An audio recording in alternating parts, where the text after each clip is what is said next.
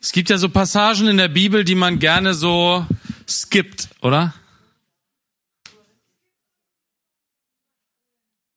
Überspringen. Na, also, okay, angefangen, nee, nee, zum nächsten. Wir gehen zum nächsten Titel. Ähm, oder es gibt so Verse, die man liest und denkt so, habe ich da jetzt gerade richtig gelesen? Ähm, ja, manchmal, manchmal, äh, ja, für manchen mag das auch manchmal mühsam werden, ne, mit der Bibel so und mit all diesen Stellen, die manchmal so schwierig und schwer zu verstehen sind und so. Aber je länger ich mit der Bibel leben darf, desto mehr, ja, ist es ein Buch, was so viel Leben enthält, so viel Weisheit, so viel Kraft, dass ich auch da, wo es mir immer noch schwer fällt, Dinge zu verstehen, eins richtig einzuordnen, ähm, ich lasse da nicht los. Und ja, hier ist, äh, ich will einsteigen mit einem Vers hier in Johannes 14, Vers 12. Wahrlich, wahrlich, ich sage euch, sagt Jesus zu seinen Jüngern in Johannes 14, Vers 12.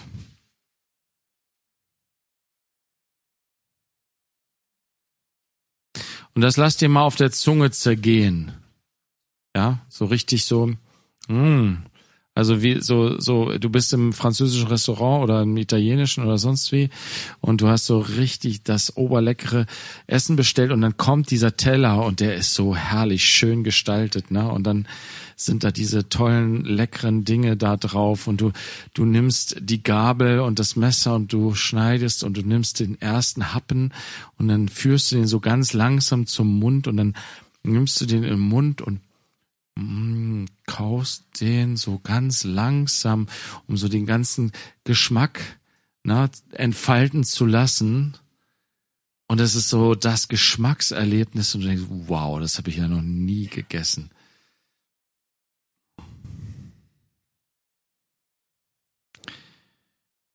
Ich weiß nicht, ob du den Vers schon gelesen hast und was du damit bisher anfängst. Wahrlich, wahrlich, ich sage euch, wer an mich glaubt, der wird auch die Werke tun, die ich tue, und wird größere als diese tun, weil ich zum Vater gehe.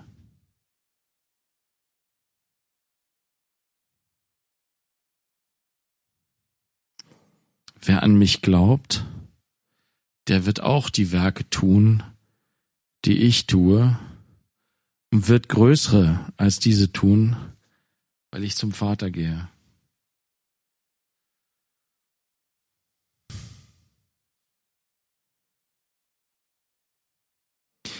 Jesus, da hast du dich getäuscht. Also meine Werke, vergiss es. Die Werke, die ich getan habe, da reiche ich doch lange nicht an dich ran, Jesus.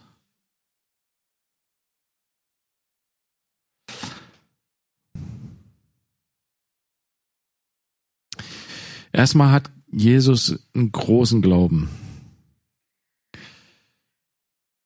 Ja, er kann etwas sehen in uns, was wir überhaupt nicht uns vorstellen können. Und das ist hier so ein Vers, der eigentlich das deutlich macht. Er sieht in uns etwas, was wir uns noch gar nicht vorstellen können. Was wir oft überhaupt nicht sehen. Und das hat was damit zu tun, dass wir unglaublich vergesslich sind. Vergesslich, vergessen haben, was er alles für große Wunder getan hat in unserem Leben. An uns aber Geschwister, es ist wirklich so, auch durch uns. Jeder, der hier sitzt, ist ein Wunder Gottes. dass er zum Leben gekommen ist an Christus.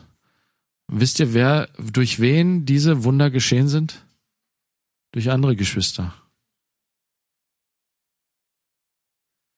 Tote sind zum Leben erweckt worden.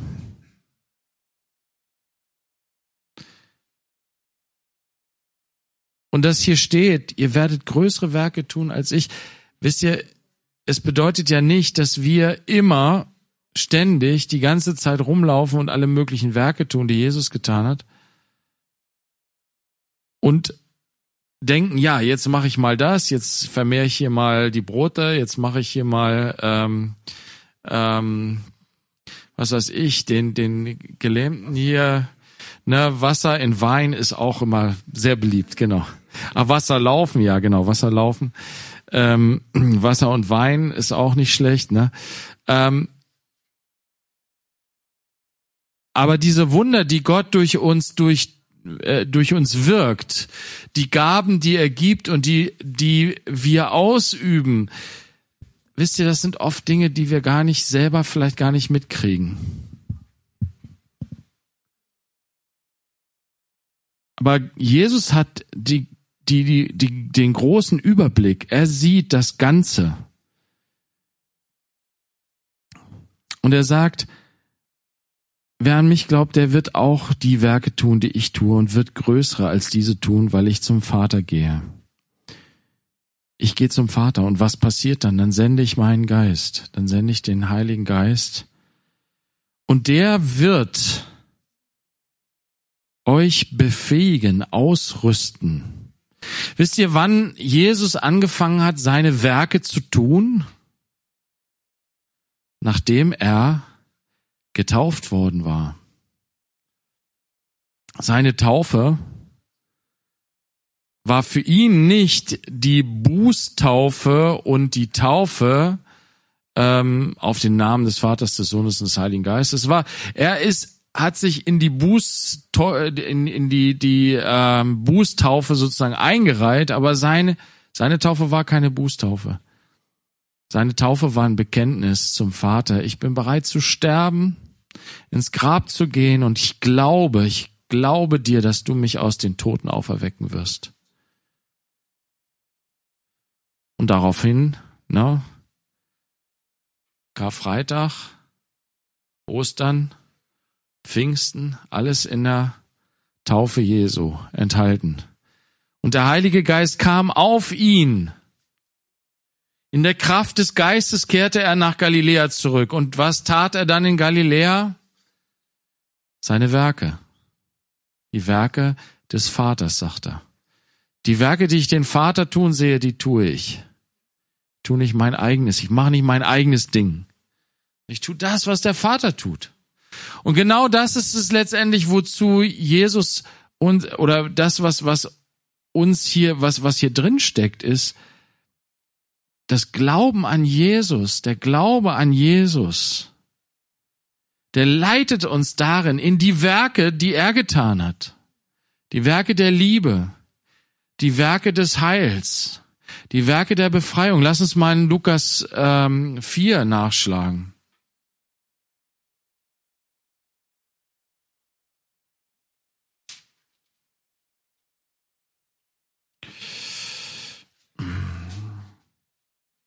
In Kapitel 3 wird von der Taufe Jesu berichtet, dann in Kapitel 4 von dem Weg, den der Geist ihn führt in die Wüste. Jesus aber voll Heiligen Geistes kehrte vom Jordan zurück und wurde durch den Geist in die Wüste 40 Tage umhergeführt.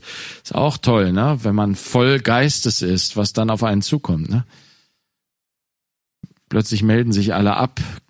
Eben wollten sie noch alle geistesgetauft werden, jetzt lieber nicht mehr.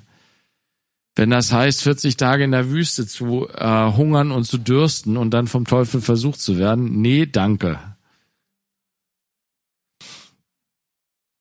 Aber das war Jesus, das war eine besondere Situation. Ähm, aber es kann durchaus sein, dass diejenigen, die erfüllt sind mit dem Geist Gottes, auf die der Geist herabkommt, die dann auch gestärkt sind, ausgerüstet zu besonderem Dienst, dass die auch in besonderer Weise versucht werden. Kann immer passieren. Auf jeden Fall steht hier, nachdem die, äh, der Versucher die Versuchung vollendet hatte, wich er für eine Zeit von ihm. Und dann steht in Vers 14, und Jesus kehrte in der Kraft des Geistes nach Galiläa zurück. Krass, die Ausgießung des Heiligen Geistes auf Jesu, Jesus, ähm, hat ihn so stark sein lassen, diese Versuchung zu überwinden. Vielleicht ist das auch das, was du vielleicht suchst. Boah, ich bin so versucht und ich falle immer wieder hin, ich falle immer wieder hin. Was brauche ich, um zu bestehen zu können? Ja, die Kraft des Heiligen Geistes, die auf Jesus war, der ihn befähigte dazu, dem Satan Paroli zu bieten. Die Kraft des Geistes, der ja auch der Geist Jesu ist, Christus in uns. Der Heilige Geist ist Christus in uns. Und seine Kraft, mit seiner Kraft können wir dem Teufel Widerstand leisten. Und am Ende ist er nicht schwächer, geistlich nicht schwächer als vorher. In der Kraft des Geistes zieht er nach Galiläa zurück und die Kunde von ihm ging hinaus durch die ganze Umgegend und er lehrte in ihren Synagogen geehrt von allen. Und er kam nach Nazareth, wo er erzogen worden war und ging in seiner Gewohnheit am Sabbattag in die Synagoge und stand auf, um vorzulesen. Und es wurde ihm das Buch des Propheten Jesaja gereicht. Und als er das Buch aufgerollt hatte, fand er die Stelle, wo geschrieben war, der Geist des Herrn ist auf mir, weil er mich gesalbt hat. Ist auch ein Ausdruck für die Erfüllung mit dem Heiligen Geist, für die Geistestaufe. Der Geist des Herrn ist auf mir, weil er mich gesalbt hat. Aber das steht hier nicht nur, sondern es steht, wozu hat er mich denn gesalbt? Es ist eine Aufgabe, wozu er gesalbt worden ist. Der Christus.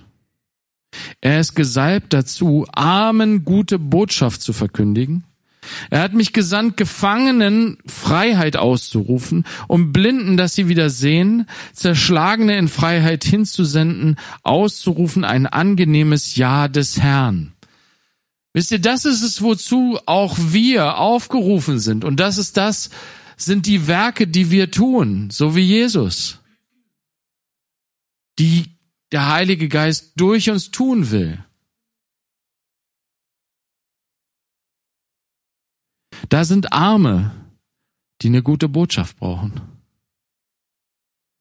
Elende, die nicht mehr weiter wissen, die keine Perspektive haben, keine Hoffnung haben, die ähm, die totale Krise haben, weil sie nicht wissen, wie sie ne, die, demnächst die Heizrechnung bezahlen sollen. Leute, die einfach am Ende sind und die nichts wissen davon, dass es einen Gott im Himmel gibt, der für sie sorgt, der sie durchtragen will, der sie, ja, und der eine ewige, herrliche Zukunft für sie vorbereitet hat. Sie brauchen jemand, der gute Botschaft verkündet, so wie Jesus das getan hat, der das Evangelium verkündet. Er hat mich gesandt, Gefangene Freiheit auszurufen. So viele Gefangene hier in diesem Land der Freiheit. Na, wir machen uns ja alle selbst was vor über die Freiheit, in der wir leben. So viele Leute, die gefangen sind von Sucht, gefangen sind von, ähm, ja, von, von Materialismus,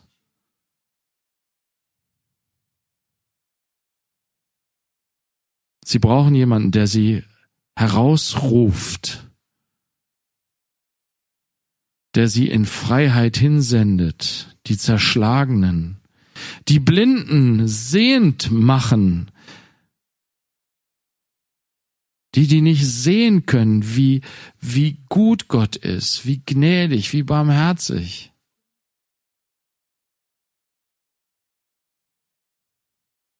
Das sind die Werke Christi. Und Jesus sagt, ihr, wahrlich, ich sage, wer an mich glaubt, der wird diese Werke tun. Wir sind mittendrin dabei. Und wir checken es oft gar nicht. Aber manchmal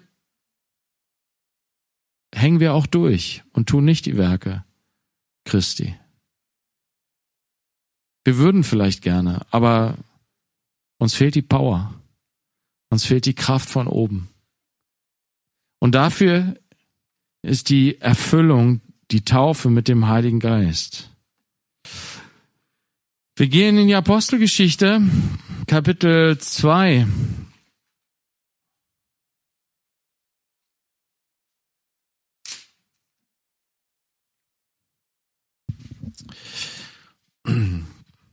Apostelgeschichte 2.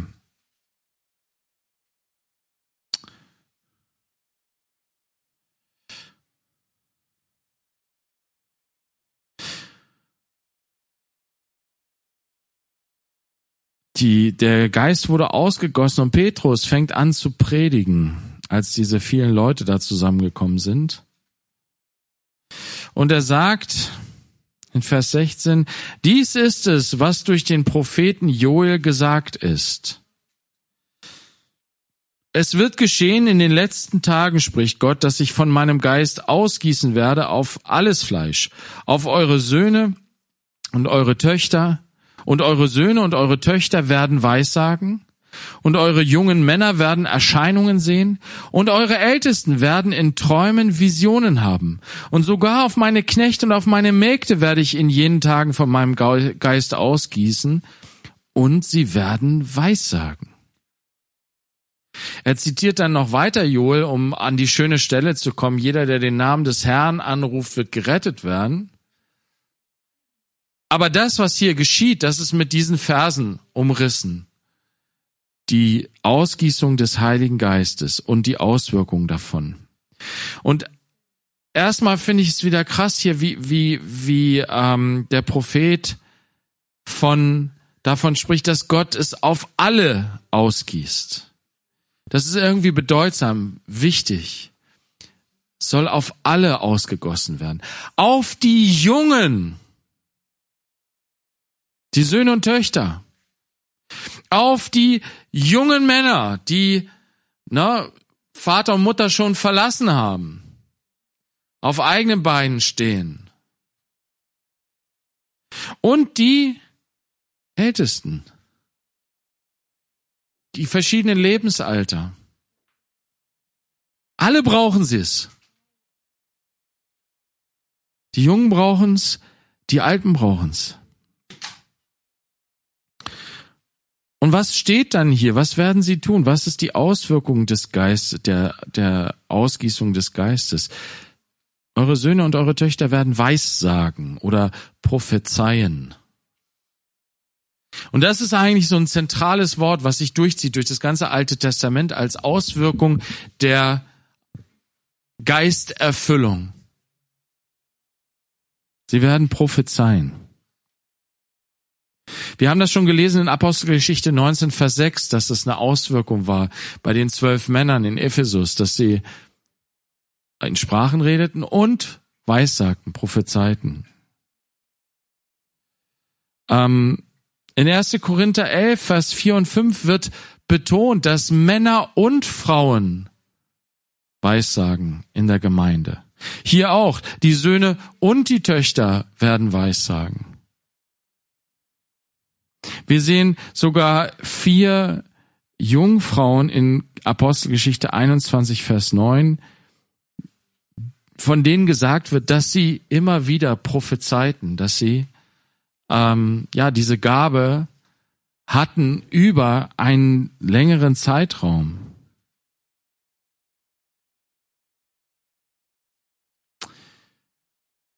Prophezeien.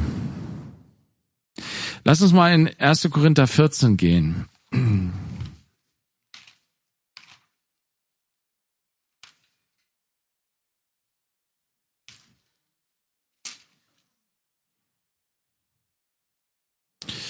Und Vers 1. Paulus sagt, strebt nach der Liebe, eifert aber nach den geistlichen Gaben, besonders aber, dass ihr weissagt. Es wird hier von Joel zuerst genannt und es ist das, was Paulus hier auch hervorhebt. Besonders, dass ihr weissagt. Und in Vers 3 erklärt er es auch. Wer weissagt, redet zu den Menschen, zur Erbauung und Ermahnung und Tröstung. Und zwar von Gott her. Es sind Aussprüche Gottes, das Wort Gottes, was man ausspricht zu diesem Zweck. Erbauung, Ermahnung, Tröstung. Dafür ist Gottes Wort gesandt. Um die, die glauben, aufzuerbauen, um seine gläubige Gemeinde aufzubauen, zu stärken, Wachstum zu geben,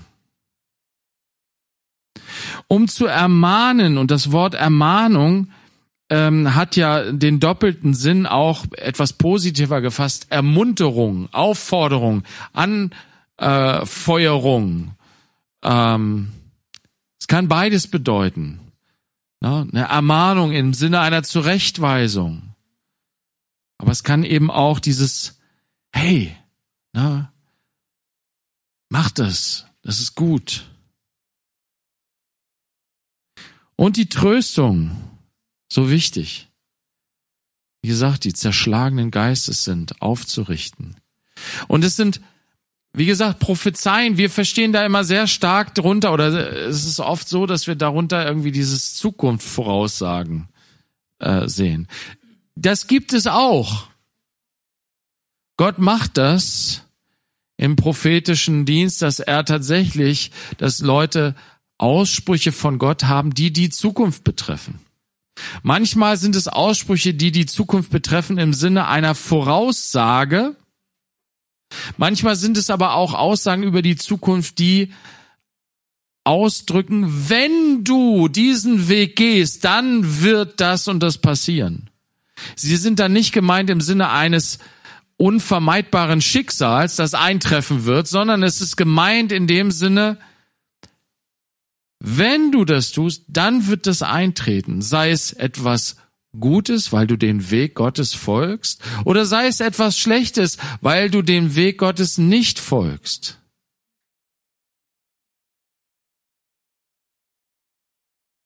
Aber das Hauptziel ist, dass Gott zu seinen Kindern spricht in der Prophetie. Und manchmal auch darüber hinaus, sogar an die Ungläubigen gerichtet. Zur Erbauung, zur Ermahnung, zur Tröstung. Ähm.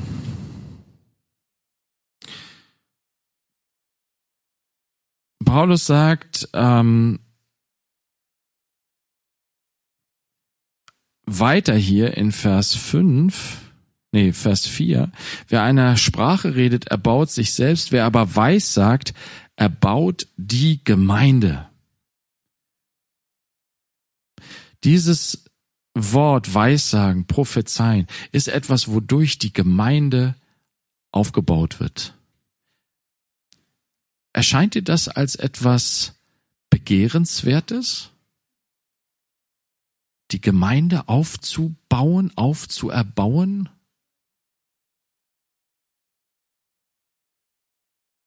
Dann eifert nach den geistlichen Gaben, besonders aber, dass ihr weissagt. Streckt euch danach aus.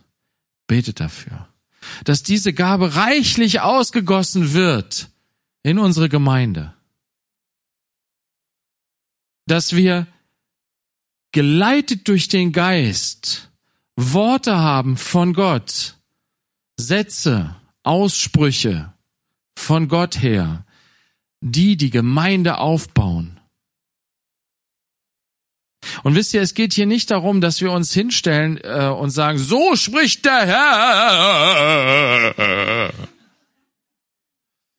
Wir, wir, äh, Geschwister, es geht nicht um irgendein komisches Bild, was wir im Kopf haben oder was wir uns vor Augen malen oder was wir, was weiß ich, woher haben. Es geht einfach um das natürlich und es geschieht schon. Wisst ihr, Gott hat diese Gabe in die Gemeinde hineingelegt. Wir erleben das immer wieder, auch an den Sonntagen, wenn wir zusammenkommen. Manchmal hat da jemand einen Ausspruch, ein Wort. Und dann hörst du, dass der Geist ein prophetisches Wort an die Gemeinde oder an Geschwister gerichtet hat. Wir gehen vielleicht manchmal zu sehr darüber, zu schnell darüber hinweg. Wir nehmen es manchmal vielleicht so unwichtig. Wir sollten vielleicht manchmal genauer hinhören, was der Geist der Gemeinde sagt.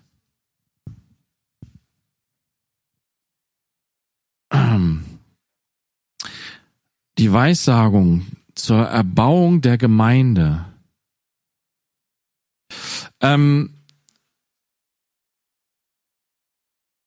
es wird äh, über die Weissagung, wenn wir weiter hinten ins Kapitel 14 hineingehen, dann in Vers ähm, 24 hatten wir letztes Mal schon irgendwie. Ähm, wenn alle in der Gemeinde Weissagen, also alle ist hier eine Übertreibung von Paulus, aber wenn wenn geweissagt wird in der Gemeinde, und irgendein Ungläubiger oder Unkundiger kommt herein, so wird er von allen überführt, von allen beurteilt. Das Verborgene seines Herzens wird offenbar und so wird er auf sein Angesicht fallen und wird Gott anbeten und verkündigen, dass Gott wirklich unter euch ist. Diese Gabe hat, kann tatsächlich auch eine evangelistische Wirkung haben.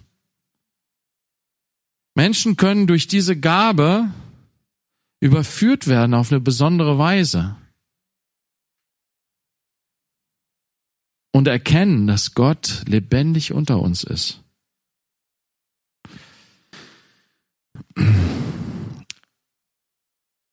Ähm,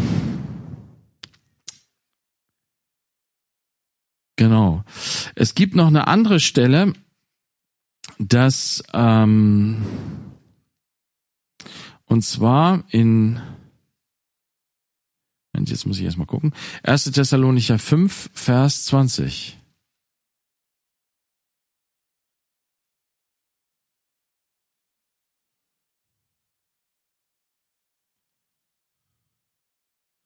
Wir fangen schon in Vers 19 an. 1. Thessalonicher 5, Vers 19.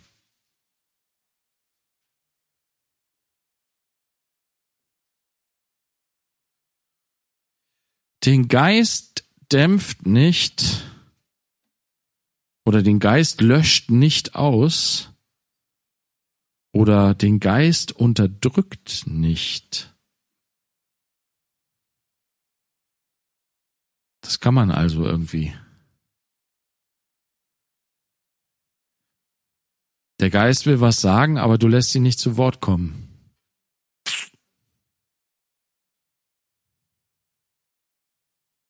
Du lässt ihn nicht zu Wort kommen in einer Gemeinde, weil du den, Geme weil du den Gottesdienst von vorne bis hinten durchgeplant hast. Alles geht strikt nach Schema F ab und wenn der Geist sprechen will, ist kein Raum da. Das Wort Gottes wird nicht vorgelesen, es wird nicht gepredigt, es wird nicht gelehrt. Gottes Wort kann nicht sprechen. Wenn die Leute dann nach dem Gottesdienst zusammensitzen im Café, reden sie über die Fußballergebnisse.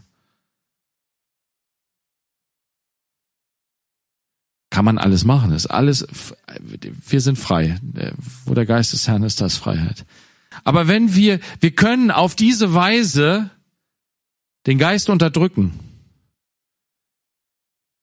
wenn wir dem Geist keinen Raum geben.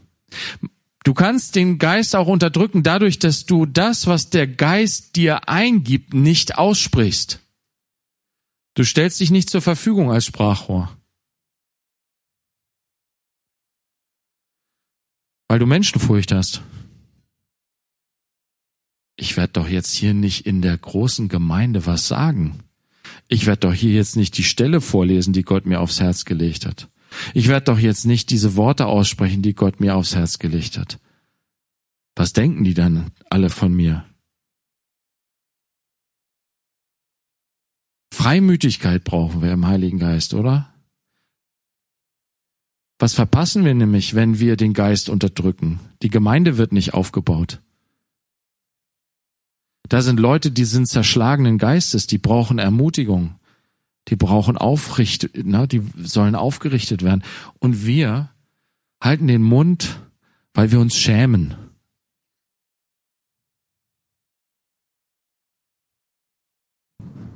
Den Geist löscht nicht aus. Weissagungen verachtet nicht, genau dasselbe. Na? Schaut da nicht drauf herab.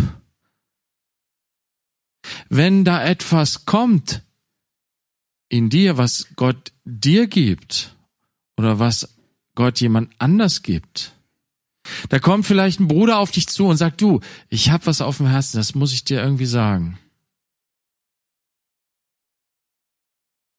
Dann nimm es ernst. Nimm es auf, nimm es an. Es könnte sein, dass Gott dadurch zu dir spricht. Und wir hatten vorhin drüber gesprochen, äh, mit einem jungen Bruder, der, ähm, ich finde es so wunderbar, weißt du, er sagte dann so, ja, ich, ich habe gehört, okay, man, man, wenn man betet, dann muss man sich auch mal Zeit nehmen, zu warten, ob Gott eine Antwort gibt, so, ne? Aber ich mache das dann und dann kriege ich immer keine Antwort irgendwie oder so. Ich sag, für Gott ist es auch schöner, er freut sich eigentlich daran, uns mit unserer Frage tatsächlich im Regen stehen zu lassen und uns eine Antwort zu geben durch jemand anders.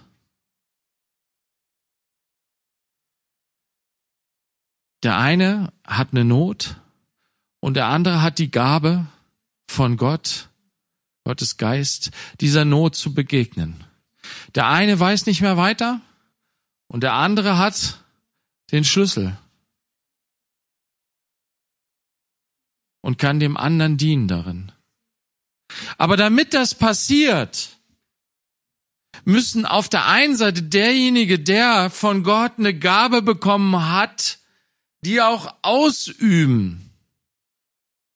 Sie nicht verachten, sie nicht um Menschenfurcht willen verstecken, sondern sie einsetzen. Und das hört sich oft so groß an, aber es ist manchmal nur was ganz Kleines, nämlich da, diesen Gedanken, den du hast, wo du vor Gott geprüft hast, Herr, soll ich das wirklich meiner Schwester sagen? Und Gott sagt, ja, mach mal, go. Hinzugehen und zu sagen, du, ich muss noch mal mit dir reden. Ich habe das auf dem Herzen, dir das zu sagen. Oder na, ich habe das manchmal, dann dann äh, habe ich so WhatsApp-Kommunikation, ne? hier und mit dem einen oder mit dem anderen und äh, dann höre ich vielleicht äh, irgendwer erzählt mir hier, der hat das und das und so weiter und dann fällt mir plötzlich ein Vers ein oder ein Gedanke. Schreibt ihm mal. Schreibt der mal. Schreibt der, der mal das oder diesen Vers. Wenn ich das jetzt nicht machen würde, ich denke, ach nee, keine Lust. Oder ach, ich habe gerade so viel anderes zu tun. Ich glaube, dass, dass das damit gemeint ist. Ganz schlicht und einfach. Unterdrück das nicht. Wenn der Geist spricht und dich leitet und führt, das auszuüben, dann üb es aus. Und die andere Seite, verachte es nicht, wenn es kommt, wenn, wenn es an dich herangetragen wird, wenn da ein Wort kommt, dann hör hin und nimm das mit. Und hier steht nicht, glaub alles und äh, mach alles, was dir gesagt wird, sondern hier steht, prüft aber alles das Gute, haltet fest. Denkt drüber nach, bete darüber, bewege das vor Gott Eventuell fragst du noch einen, einen erfahrenen Bruder, der so dein Seelsorger ist oder deine Schwester. Was denkst du darüber, wenn du dir im Unsicheren bist darüber? Aber nimm es ernst. Hau es nicht einfach weg. Ja, laber, laber, egal, brauche ich nicht.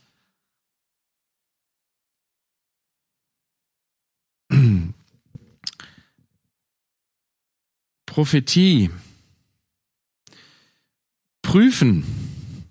Wie prüfe ich? Okay, ähm, es gibt mehrere Ebenen des Prüfens.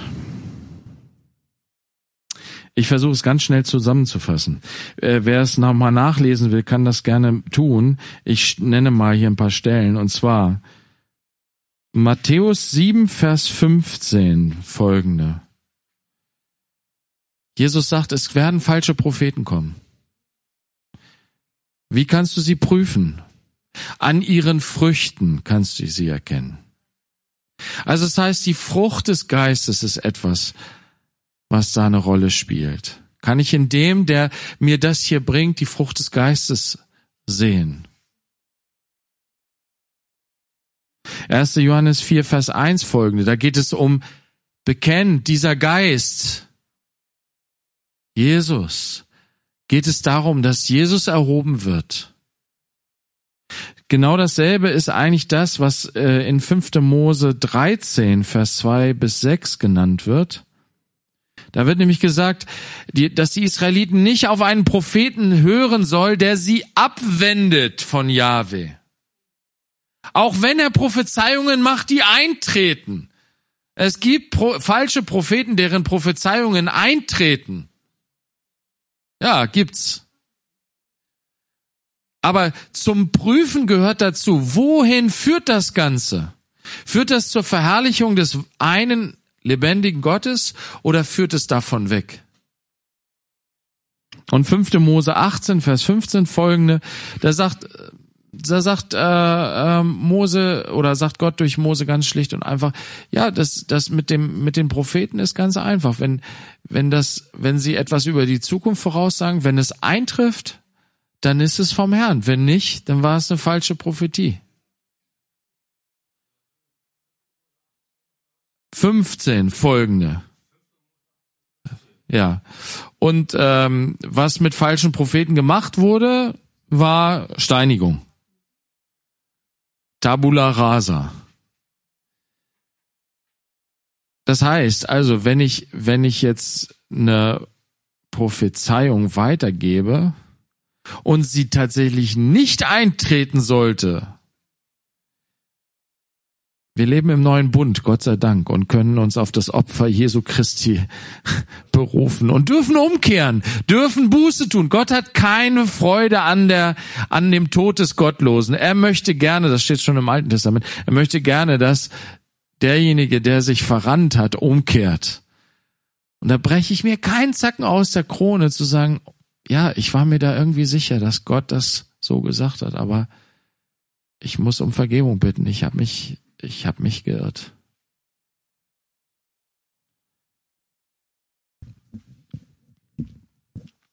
Ähm, gut, wir, wir gehen weiter. Mm, und zwar zurück in ähm, 1. Korinther 12. Und wir haben echt kaum noch Zeit, ne? Aber ihr wollt doch alle über all die Gaben was wissen, ne?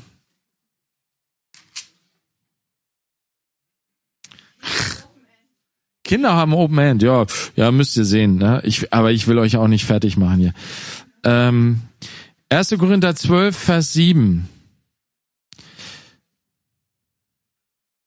Ja, ich mache langsam. 1. Korinther 12, Vers 7. Und du kannst jetzt blättern, blättern, blättern und ich erzähle nebenbei was.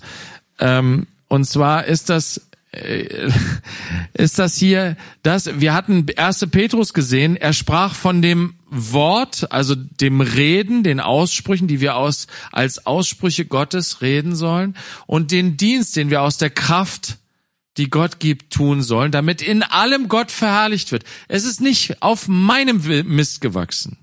Es ist nicht meine super Welt- und Menschenkenntnis und Gotteskenntnis, die dazu geführt hat, dass ich dir das jetzt gesagt habe und ja, das habe ich ja gut gemacht. Sondern es ist von Gott gegeben. Ihm sei die Ehre dafür. Er hat aufgeholfen. Ja, und er hat gnädigerweise mich mal dafür benutzt.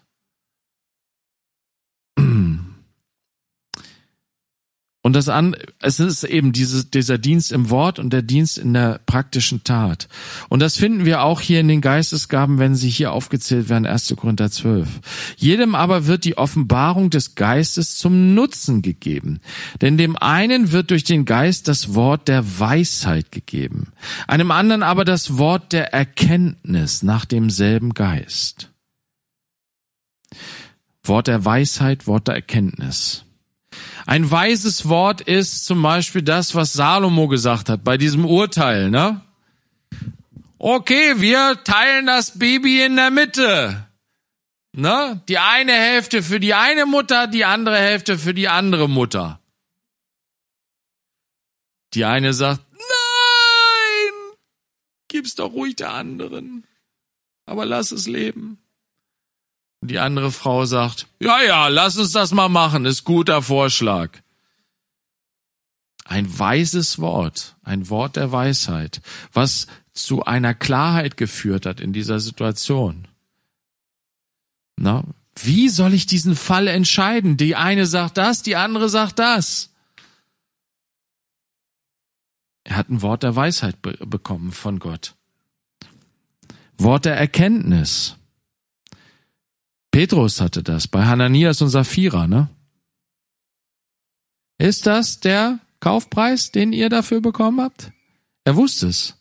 Petrus wusste durch den Heiligen Geist, dass es nicht der Kaufpreis war. Es war nicht aufgrund seiner guten Menschenkenntnis, dass er seinen Hananias schon kannte. Es war eine Offenbarung des Geistes.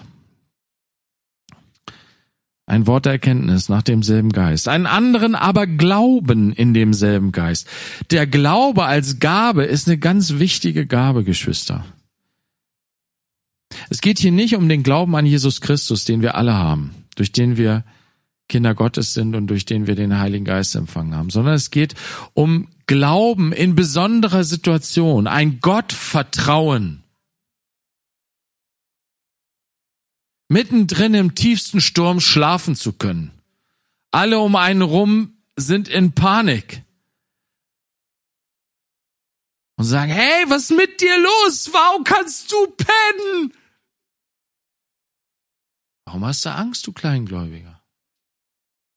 Gott hat doch alles im Griff. Und dieser große Glaube, der bewirkt oft auch oder geht oft zusammen mit dem, was ähm, hier auch danach gesagt wird, die beiden anderen Gaben. Die an den anderen aber Gnadengaben der Heilungen in dem einen Geist, einem anderen aber Wunderwirkungen.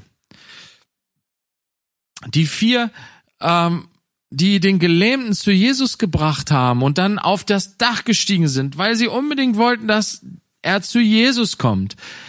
Jesus sah ihren Glauben und heilte ihn.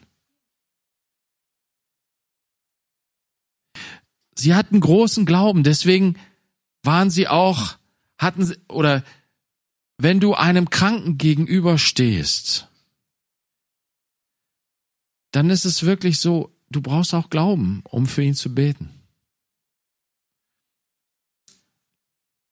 Aber wisst ihr, diese Gnadengaben, sie sind teilweise wirklich, also es ist wirklich Gnade, weil es oft auch so funktioniert, dass wir diesen Glauben nicht haben und Gott dennoch heilt. Wir beten für jemanden und denken, das wird eh nix. Ja. Ja, ja, genau der Vater von dem Sohn. Ne? Äh, ich glaube ja, aber irgendwie auch nicht. Und Jesus macht es trotzdem.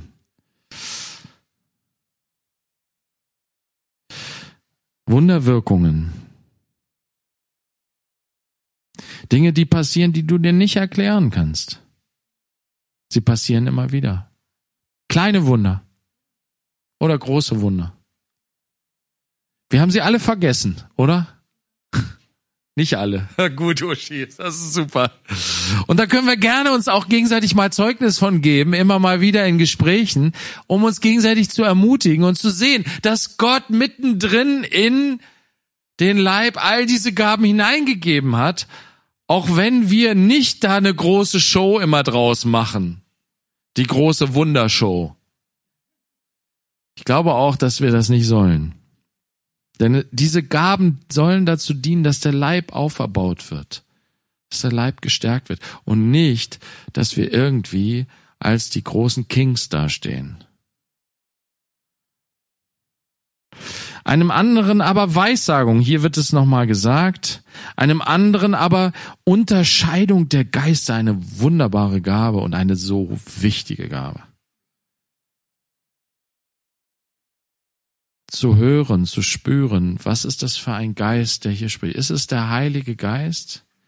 Oder ist es vielleicht nur ein getarnter Heiliger Geist, ein frommer Geist, ein Engel des Lichts, der sich getarnt hat, der sich hier eingeschleust hat, um Verwirrung anzustiften?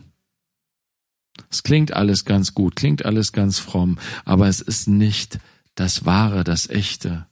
Es ist nicht Jesus.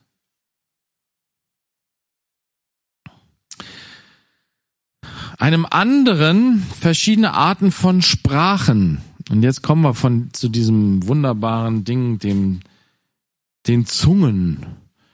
Also das Wort Sprache ist im Griechischen Zunge, deswegen, ne, ähm, es bedeutet aber Sprache. Also eigentlich ist es blöde, vom Zungenreden zu reden, weil wir reden immer mit der Zunge. Ne? Ähm, Sprachen. Arten von Sprachen. Werden wir gleich uns angucken. Einem anderen aber Auslegung der Sprachen. Also hier gibt es zwei Gaben, die aufeinander bezogen sind. Da gibt es Sprachen oder gibt es Auslegung der Sprachen. Dies aber wirkt ein und derselbe Geist und teilt jedem besonders aus, wie er will. Haben wir schon gelesen. Jetzt gehen wir in Kapitel 14 zu den Sprachen und hier vergleicht Paulus die Gabe der Prophezeiung oder der Weissagung mit der Gabe des Sprachenredens. Und anscheinend deswegen, weil in der Gemeinde Korinth das Sprachenreden so, so bedeutsam und so wichtig war, dass sie es ständig und dauernd und heftig und alle und durcheinander gemacht haben. Und er durch den Heiligen Geist Auftrag bekommen hat, hier Ordnung zu schaffen. Kapitel 14, Vers 1. Strebt nach der Liebe, eifert aber nach den geistlichen Gaben, besonders aber, dass ihr weissagt. Der, denn wer in einer Sprache redet, redet nicht zu Menschen, sondern zu Gott. Denn niemand versteht es, im Geist aber redet er Geheimnisse. Okay, diese Sprache, die hier ein geistbegabter Mensch spricht, ist nicht eine Sprache, die er kennt. Er spricht eine fremde Sprache, die er nicht kennt. Und er spricht sie nicht zu Menschen, sondern zu Gott. Es ist ein Gebet. Deswegen spricht man auch vom Sprachengebet. Ich weiß nicht, wer von euch schon mal in einem charismatischen Gottesdienst war oder in irgendeinem Gottesdienst, wo in Sprachen tatsächlich gesprochen wurde und wo es dann eine Auslegung gab.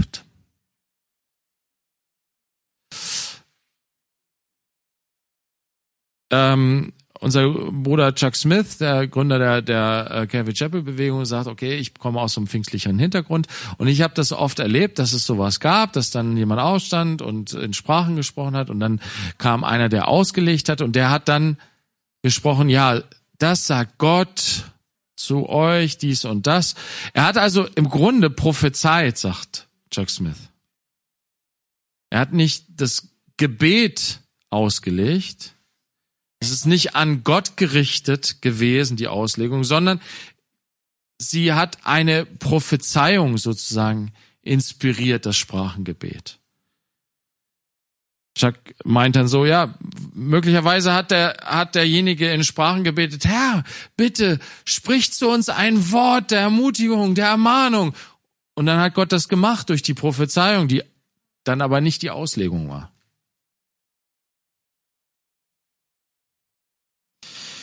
Okay, es sind also Worte, die zu Gott gesprochen werden. Geheimnisse. Wer aber weissagt, redet zu den Menschen zur Erbauung und Ermahnung und Tröstung. Wer in einer Sprache redet, erbaut sich selbst. Wer aber weissagt, erbaut die Gemeinde. Jetzt wird's komisch. Die Gaben sind doch gegeben zum Aufbau der Gemeinde. Hier ist also eine Gabe, die nur den einzelnen Gläubigen auferbaut. Dadurch, dass ein einzelner Gläubiger in seiner privaten stillen Zeit, in seinem privaten Gebet, in seinem stillen Kämmerlein, in einer anderen Sprache betet, baut er sich selbst auf. Und als auferbauter Christ kommt er in die Gemeinde und kann dadurch auch die ganze Gemeinde mit auferbauen. Also eine indirekte Auferbauung des Leibes.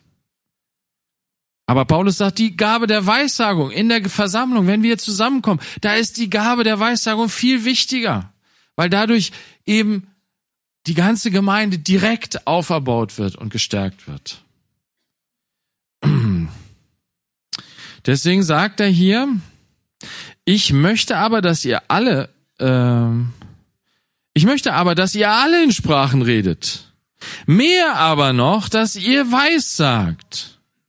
Da greift er etwas aus, was, was Mose gesagt hat, der in 4. Mose 11 gesagt hat, als die 70 Ältesten prophezeit haben und zwei von ihnen im Lager geblieben sind und auf die ist der Geist gekommen und die haben angefangen im Lager zu Weissagen und die Leute drumherum waren völlig irritiert. Was ist mit denen los jetzt? Die erzählen hier von, von Gott irgendwie auf eine krasse Art und Weise und die sind äh, in so einer Verzückung auch und, und Mose sagt, ja, mir wäre es am liebsten, wenn ganz Israel Weissagen würde. Und das greift Paulus hier im Grunde auf. Und er meint, ja, ist schön und gut. Ja, mögen doch alle in Sprachen beten. Das wäre schön. Würde ich mich freuen. Ist eine schöne Gabe. Aber viel wichtiger wäre mir, wenn alle Weissagen würden.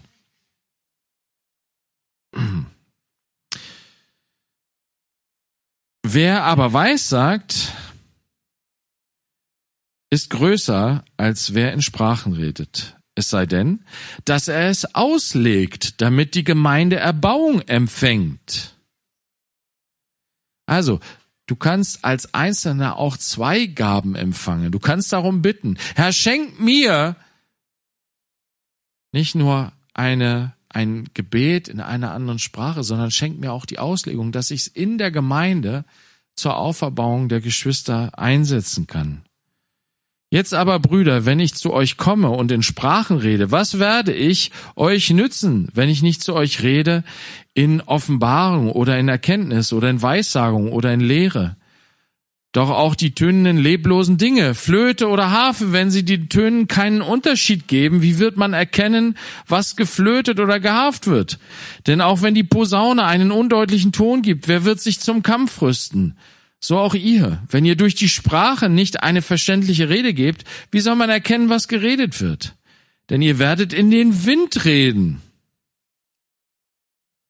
Krasse Aussage. Rede nicht in Wind. Es gibt zum Beispiel so viele Arten von Sprachen in der Welt und nichts ist ohne Sprache. Wenn ich nun die Bedeutung der Sprache nicht kenne, so werde ich dem Redenden ein Barbar sein und der Redende für mich ein Barbar. Na, so wurden alle Leute, alle Völker genannt, die außerhalb des römischen Reiches da waren, weil die redeten alle so eine komische Sprache. Barbar, Barbar, Barbar. Das waren die Barbaren. So auch ihr, da ihr nach geistlichen Gaben eifert, so strebt danach, dass ihr überreich seid zur Erbauung der Gemeinde. Darum, wer in einer Sprache redet, bete, dass er es auch auslegt. Denn wenn ich in einer Sprache bete, so betet mein Geist, aber mein Verstand ist fruchtlos. Was ist nun? Ich will beten mit dem Geist, aber ich will auch beten mit dem Verstand. Ich will Lob singen mit dem Geist, aber ich will auch Lob singen mit dem Verstand.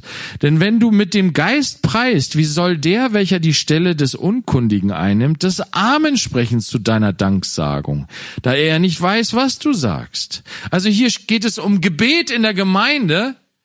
Jemand betet öffentlich in der Gemeinde und ich sage Amen dazu. Das baut mich auf, das stärkt mich, weil ich merke, ja, das ist dasselbe, was ich auch auf dem Herzen habe. Wir machen uns eins, wenn zwei oder drei in meinem Namen äh, übereins werden, eine Sache vom Vater zu äh, erbitten, dann wird sie ihnen werden. Von meinem Vater im Himmel, sagt Jesus. Also, das Sprachengebet ist in dieser Form eine Danksagung, ein Lobpreis. Denn du sagst wohl gut Dank, aber der andere wird nicht erbaut. Ich danke Gott. Ich rede mehr in Sprachen als ihr alle. Aber in der Gemeinde will ich lieber fünf Worte mit meinem Verstand reden, damit ich auch andere unterweise als zehntausend Worte in einer Sprache. Ich will jetzt hier abschließen, weil äh, das wird alles zu lang hier. Ähm es gibt noch eine andere schöne Stelle in Römer 8, wo uns deutlich wird, dass Paulus diese Sprachengebet auch anwendet an Stellen, wo, wo wir beten und nicht wissen, was wir beten sollen. Das Sprachengebet kann eine Hilfe sein, einfach in Situationen, wo wir keine Worte mehr finden, dass der Heilige Geist uns Worte gibt. Unaussprechliche Seufzer nennt er das in Römer 8. Wir finden das auch bei Jesus an manchen Stellen. Gott hat all diese Gaben und es gibt auch noch eine andere Liste in Römer 12.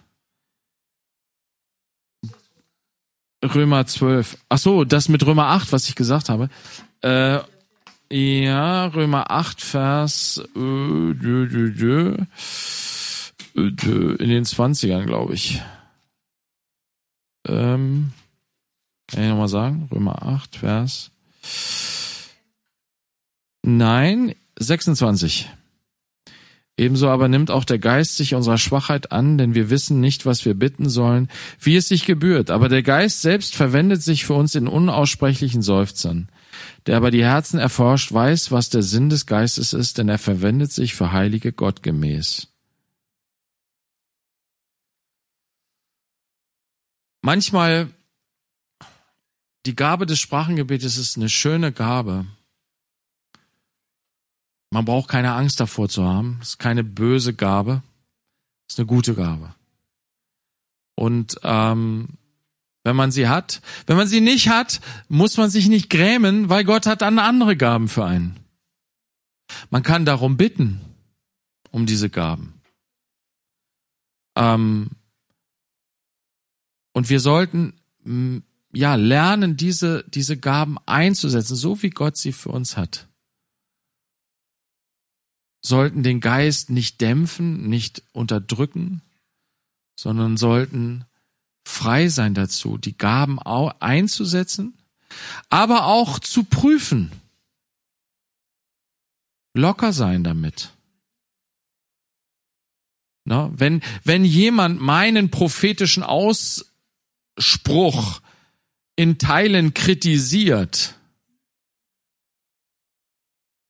dann heißt das nicht, dass ich ein böser Mensch bin und äh, dass er mich nicht mag oder so. Na, deswegen sage ich, wenn ich predige, na, ich gehe nicht davon aus, dass hier alle Worte, die ich ausspreche, Aussprüche Gottes sind. Ich habe da kein Problem mit, wenn du da aussiebst. Mach das bitte. Aber behalte das Gute. Verachte es nicht. Okay, lass uns beten. Jesus, wir danken dir für deine guten Gaben. Wir bitten dich, dass du uns lehrst, wirklich, ja, mutig zu sein. Und da, wo wir nicht mutig sind, dafür zu beten, dass wir mutig werden. Herr, wir wollen deine guten Gaben nicht missachten. Wir wollen sie nicht zur Seite schieben. Wir brauchen die Kraft. Wir brauchen ja, die Auferbauung, die Stärkung, die Ermutigung, die Tröstung, die Zurechtweisung. Wir brauchen das. Wir brauchen prophetische Aussprüche. Wir brauchen, ähm, ja, wir brauchen all diese Dinge, die all diese Gaben, die genannt werden im Leib. Wir bitten dich, dass du uns ein großes Verlangen danach schenkst, dass das, was du uns gegeben hast, dass du das erneuerst, dass du nochmal neu dein Geist ausgießt auf uns. Nicht nur auf mich persönlich, auf uns alle. Und dass, ja, vielfach neue Gaben auch sichtbar werden, neue Gaben eingesetzt werden mit Freude, mit Dankbarkeit zur Auferbauung der Gemeinde und zum Segen auch für Nichtgläubige. Wir preisen dich dafür und danken dir, dass du unser Gebet erhörst. Amen.